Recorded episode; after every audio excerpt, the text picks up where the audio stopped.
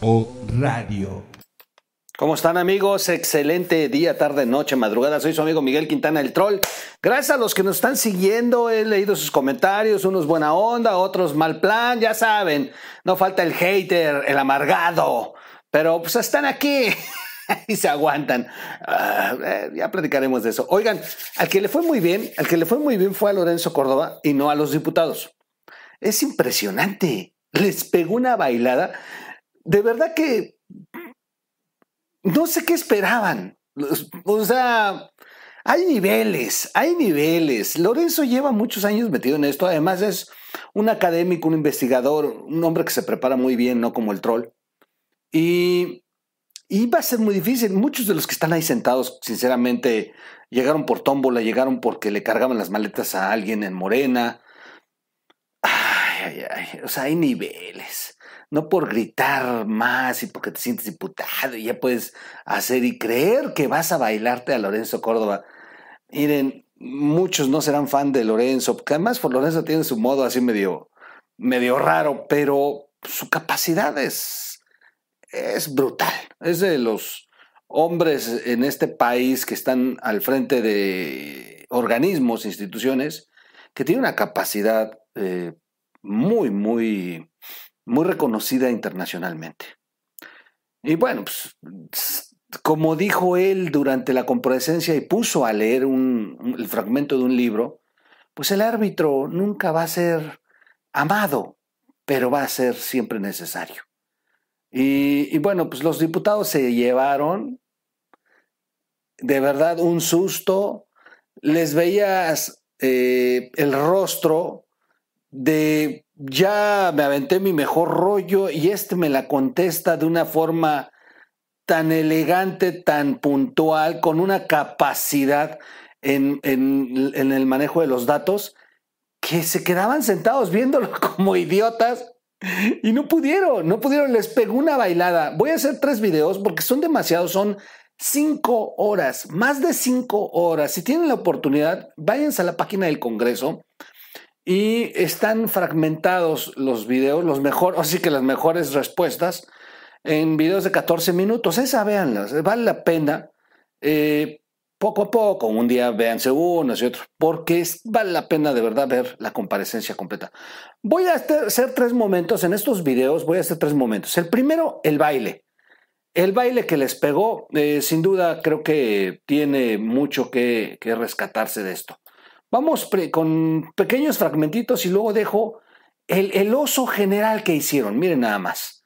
Miren nada más. Bueno, eh, les, eh, les doy el contexto. Lorenzo Córdoba, el consejero presidente del INE, fue convocado a comparecer a la Cámara de Diputados principalmente por el tema del presupuesto. El INE está presentando un cierto presupuesto. Y los diputados dijeron, ay, ¿cómo? ¿En qué se lo va a gastar? Y, y bueno, políticamente aprovecharon pues por esta intención que tiene Morena de, de destruir al INE, de quitarse del camino un organismo que le permitiría a ellos afianzarse y perdurarse en el poder, como lo hacía el PRI antes.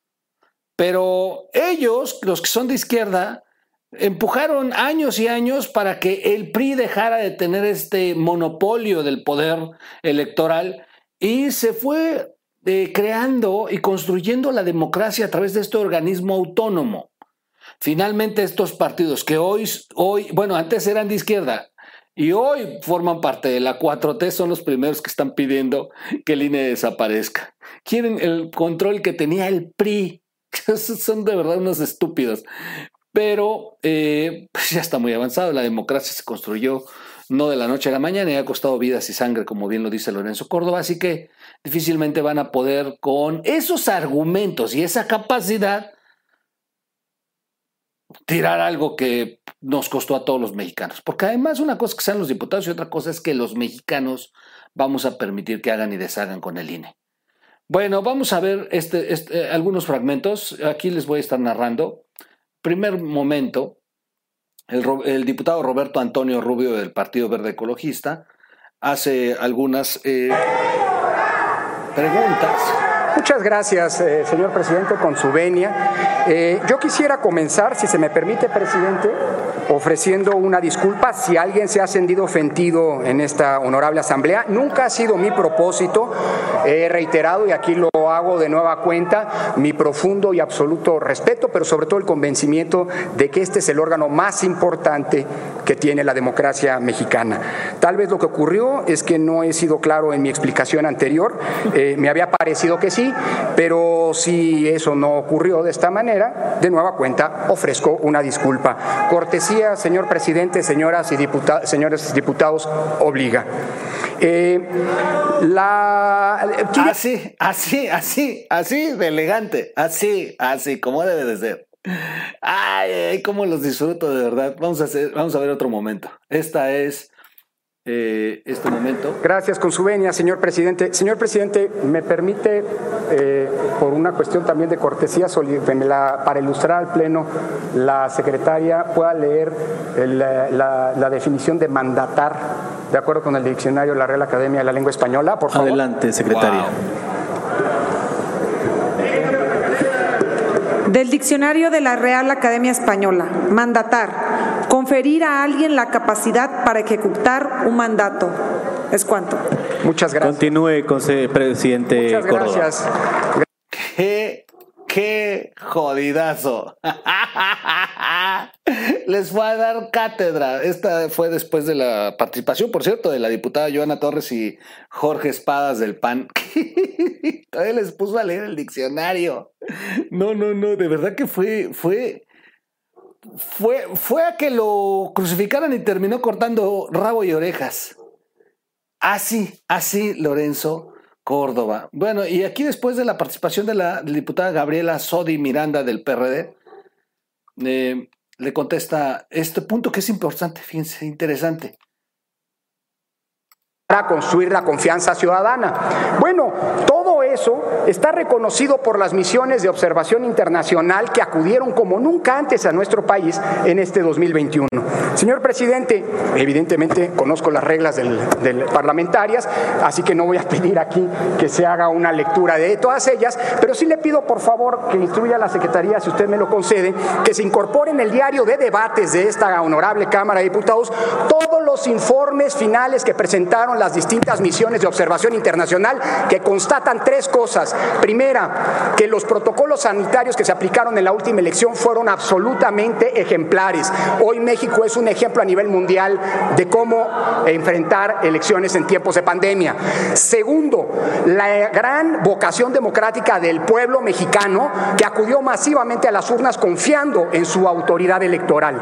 Y tercero, y aquí sí me voy a permitir, si ustedes me permiten, leer solamente una como síntesis, eh, eh, frase muy breve de eh, las misiones de observación que vinieron desde la Unión Europea. Una frase muy breve que se concentra en lo siguiente. Aseo, transparencia electoral, idea internacional en representación de las autoridades electorales de Europa, concluyeron en su informe, el INE continúa ofreciendo al pueblo de México elecciones independientes y transparentes en las que puede confiar. Señor, eh, señor presidente, le pido que estos informes se transcriban íntegramente en el diario de debates de esta soberanía para eh, poder constatar justamente y reflejar aquello que me ha preguntado la diputada Sodi, el por qué el pueblo de México confía en su sistema electoral al grado de que, lo he dicho una vez y lo voy a decir con mucho orgullo, porque ese no es un trabajo del consejero presidente, de los consejeros electorales. El INE somos mucho más que su consejo. El INE somos 90 mil funcionarios que elección tras elección vamos a convencer a los ciudadanos de confiar en su proceso electoral. Y son esos ciudadanos los que hoy tienen al INE como la institución civil en la que mayor confianza tiene, existe en nuestro país. Muchas gracias. gracias. Brutal, brutal lo que ocurrió. Pongo otro momento, pongo otro momento, ya para concluir este video. Nos vamos, vamos a hacer varios videos de lo del INE vale la pena. Eh, no se pierdan, hubo una exhibida que le dio a Morena y al PT, porque no es cierto que han renunciado a sus recursos de campaña, bueno, electorales, y lo utilizan como un medio para vender votos en campaña, de que ellos han renunciado para, por ejemplo, comprar vacunas.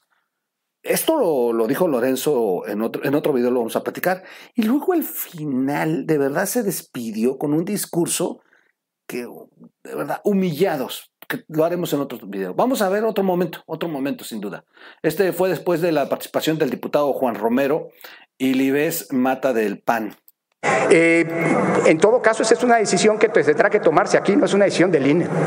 Yo creo que el día en que la credencial para votar con fotografía salga, han ocurrido dos cosas. Este es un país que ha cambiado dramáticamente y la confianza es la base de todas las relaciones sociales y de las relaciones políticas. Pero mientras ello no ocurra y la desconfianza siga siendo el DNA que nutre la vida política en este país, y aquí lo hemos visto, y se vale la crítica y, eh, eh, la discusión, pues este es el lugar de la discusión por excelencia, insisto, en el país, eh, pero mientras la desconfianza sigue estando ahí, yo me cuidaría mucho de poner a competir a la credencial para votar con fotografía con otro mecanismo que no esté en manos de un órgano autónomo, sino en manos de cualquier gobierno, de cualquier gobierno.